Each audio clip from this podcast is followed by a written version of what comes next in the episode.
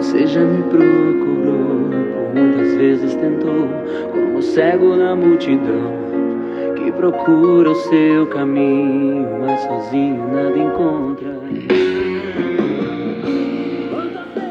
Olá, queridos, graça e paz, que o Senhor te abençoe, que você possa ter a certeza que você foi escolhido, foi escolhida, né? e é preciso ouvir a voz do Senhor, amém? Porque o Senhor Jesus quem deixou bem claro, não fosse vós que escolheste a mim, mas eu vos escolhi né? e vos nomeei para que vades e deis frutos e o vosso fruto permaneça. Então, o Senhor deseja que nós verdadeiramente eh, o nosso amadurecimento para que nós possamos dar frutos, né?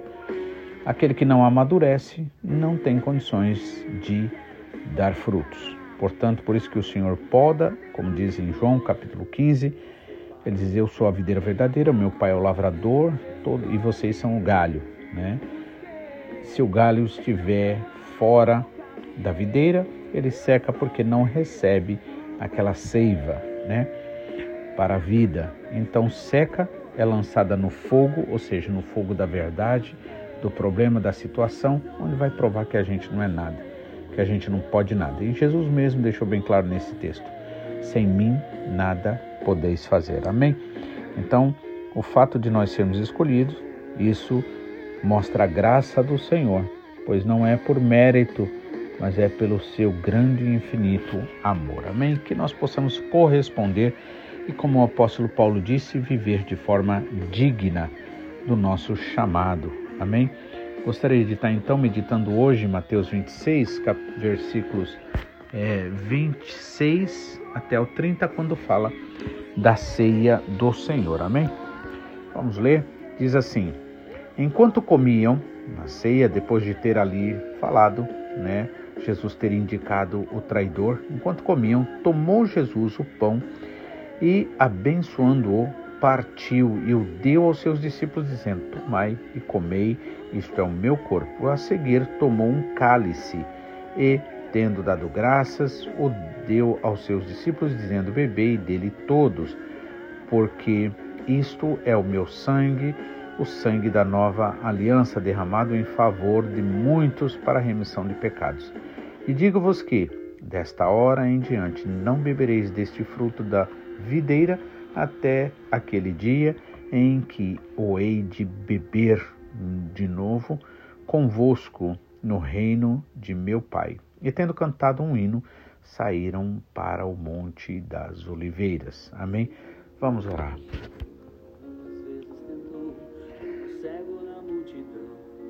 Pai, mais uma vez nós te louvamos e te agradecemos, Senhor. Sabendo como o Senhor é bom, é misericordioso, que bom, Pai, nós temos essa certeza que nós somos escolhidos pelo Senhor. Queremos diante de Ti reconhecer, Pai, que muitas vezes, apesar de termos consciência disso, muitas vezes, Pai, nos deixamos levar pelos enganos desse mundo e vivemos, Pai, sem perceber melhor essa identidade de escolhido, Pai, que o Senhor nos deu em Jesus Cristo com seu grande sacrifício. E por isso te pedimos perdão, Pai pedimos, Pai, porque reconhecemos, Pai, que é a exemplo de Pedro, quantas vezes acreditamos tanto na gente que acabamos, Pai, achando que nunca vamos é, errar contra Ti, desagradar o Senhor ou até mesmo trair o Senhor, assim como Pedro o fez. Mas o Senhor sabia e conhecia o coração de Pedro. Por isso, Pai, é que eu oro nós oramos, Pai, te pedimos perdão, reconhecendo esses nossos pecados. E da mesma forma que o Senhor nos perdoou, nós perdoamos também, Pai, a todo e qualquer que nos deve em nome de Jesus, para a honra e glória do teu santo e bendito nome, Pai. Para que o teu inimigo nada tenha contra a tua igreja, nada tenha contra nós, Pai. Para que toda mancha seja lavada, purificada, e assim, Senhor, o teu inimigo não tenha o que nos acusar em nome do Senhor Jesus, nem, Senhor, impedir a nossa bênção, Pai. É em nome de Jesus que nós, Senhor, a exemplo também dos discípulos que perguntaram ao Senhor o que o Senhor queria, onde o Senhor queria celebrar a ceia. e o Senhor ali, eles colocaram a tua vontade no centro, Senhor, e não a deles. Assim também nós te pedimos, Pai. Nós declaramos, queremos a tua vontade, em nome de Jesus. Amém. Então, aqui chega o momento da ceia do Senhor. Enquanto comiam, tomou Jesus um pão e abençoando-o, partiu e deu aos seus discípulos, dizendo: Tomai e comei, isto é o meu corpo. Né? Paulo fala isso né, quando 1 Coríntios capítulo 11, que ele diz, é, Jesus na noite que foi traído, tomou o pão e tendo dado graças, né, disse, tomai e comei dele todos. E aí eu fico pensando uma coisa, irmãos, é, qual seria se você tivesse lá, né, se coloque naquele lugar, como é que você, como é que seria, né, o clima, os olhares ali, talvez cabisbaixo, olhando né, disfarçadamente ao traidor. Né? Como é que ficaria a situação? Momento difícil, não é? Momento, é, dizer, vamos dizer, desagradável, mas importante. Não estou falando pela ceia em si, estou falando pela aquela situação chata de ter um traidor ali no meio.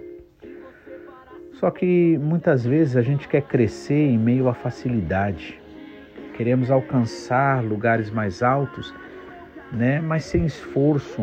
Né? Não estou dizendo esforço carnal, natural. Em outras palavras, desculpa, melhor, é, melhor é, expressão é sem lutarmos. Né?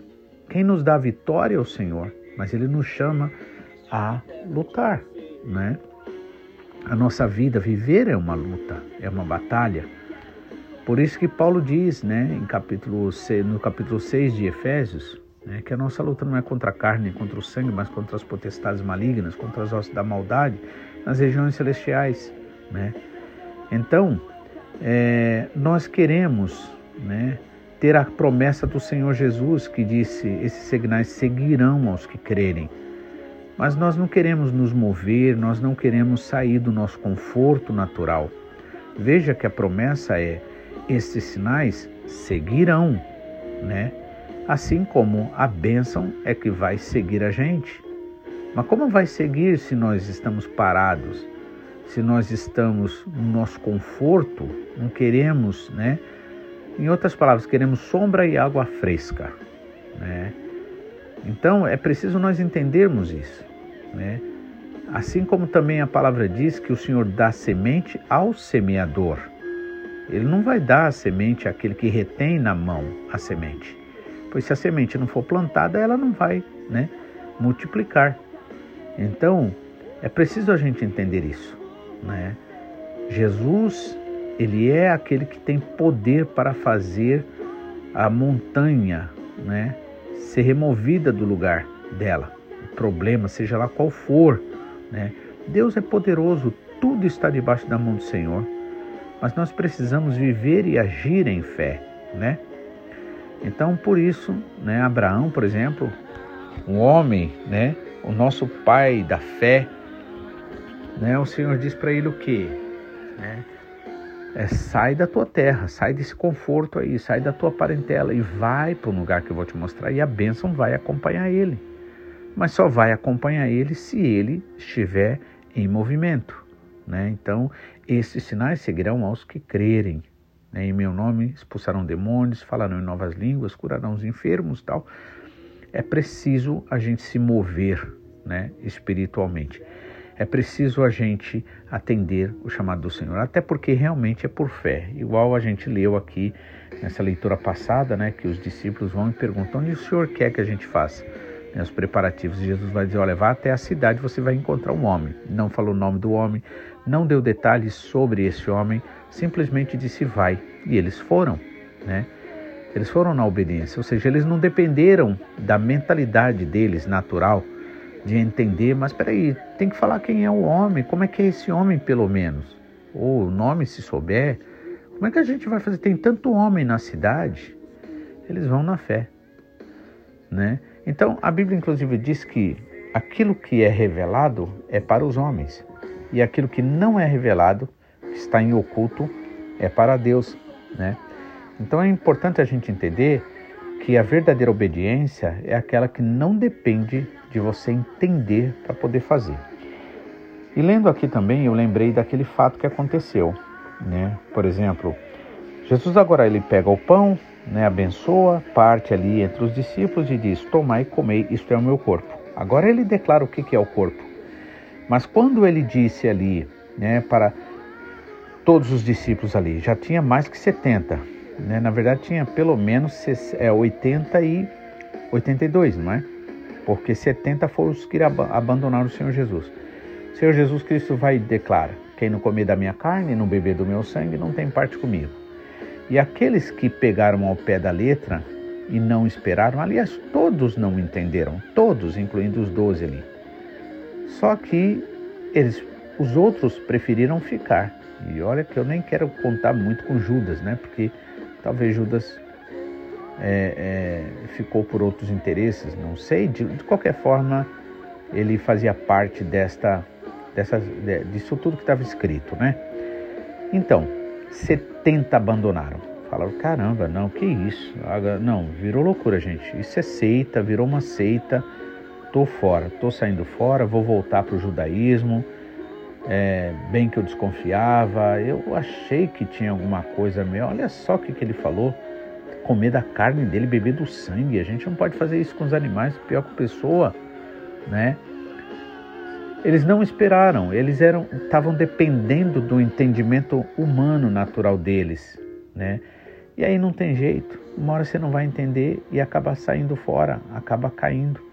Todos os que se desviaram, todos os que vivem em problema nas igrejas, todos os que vivem fora da comunhão, pecaram, caíram, porque verdadeiramente seus corações não estavam enraizados no Senhor Jesus Cristo né? Eram pessoas que buscavam e eram guiadas pelos seus próprios sentimentos, emoções e intelectualidade.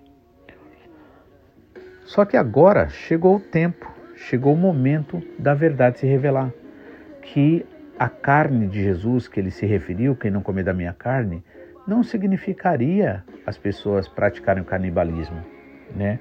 E aqueles que não entenderam foram embora. Jesus voltou para os poucos que ficaram e vocês quiserem, pode ir, fica tranquilo. Não vou sair correndo atrás de vocês, não. Vocês são livres, né? E Pedro vai e diz: Senhor, para onde iremos nós? Se só o Senhor tem palavra de vida eterna. Olha que coisa maravilhosa. No momento da dificuldade, no momento da pancada, no momento do problema, é o momento onde o verdadeiro fruto né, que agrada ao Pai, ele é oferecido, como o nosso pastor Mamoro estava pregando esses tempos, umas semanas atrás, né?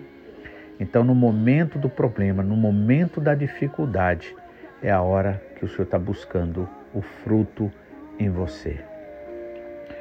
E aqui, enquanto comiam, Jesus, tendo pego um pão ali, abençoou e partiu, dizendo: Tomai e comei, isto é o meu corpo.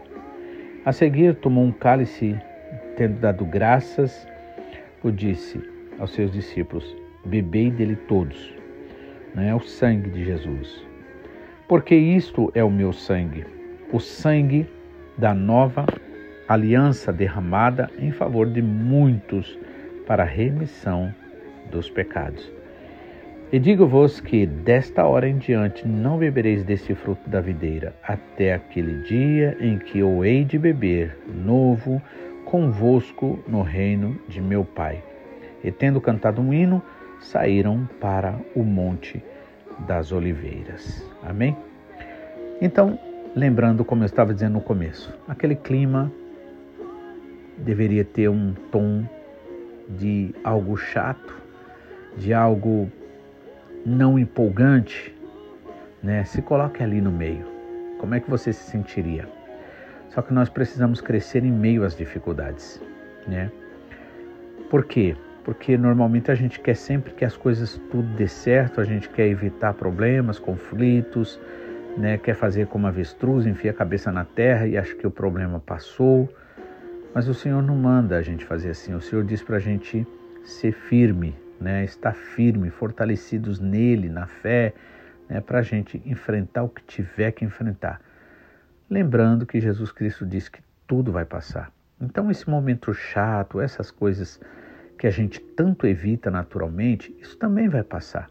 E o que você tiver que enfrentar, vai ter que enfrentar. Cedo ou tarde, nós teremos que enfrentar o que temos que enfrentar, porque já está escrito. Jesus, ele orou ao Pai, inclusive, quando ele foi ali crucificado. Aliás, antes, desculpe. Pai, se possível, se possível, é, é, afasta de mim esse cálice. Quando a Bíblia fala de cálice, normalmente fala de sofrimento, de problema, de dificuldade. Afasta de mim esse cálice, né? Mas todavia que seja feito a tua vontade. Então Jesus tem a liberdade de falar Pai: Olha, Pai, se der para o Senhor me evitar isso daí, por favor, o faça. Jesus também não queria passar aquilo, né?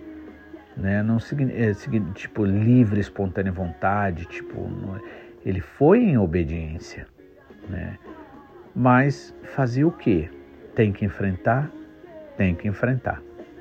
Existe uma forma onde nós podemos realmente se fortalecer para que a gente enfrente, seja lá o que for. Porque a gente pode evitar aqui, pode evitar ali, mas lá na frente, muitas vezes o negócio vai ficar pior ainda. Então é melhor enfrentar logo de vez, né? E aí, agora Jesus no final diz assim: tendo cantado um hino, saíram para o Monte das Oliveiras. Além daquele clima chato, né? Com certeza deveria estar chato, não deveria estar um clima eufórico, né? Porque Jesus ali falou: olha, esse é o traidor. E aí ficou com certeza chato o clima chato as pessoas fingindo que não estava vendo, né? Mas mesmo assim, o Senhor Jesus, como diz Paulo, na noite que foi traído, tomou o pão e tendo dado graças, o partiu e disse: Tomai e comei dele todos. Isto é o meu corpo que é dado por vós. Da mesma forma, semelhantemente, depois de haver ceado, tomou o cálice, dizendo: Este cálice é o novo testamento do meu sangue. Bebei dele todos, façam isso em memória de mim. Né? Então, e aqui agora Jesus canta um hino, né? com os discípulos.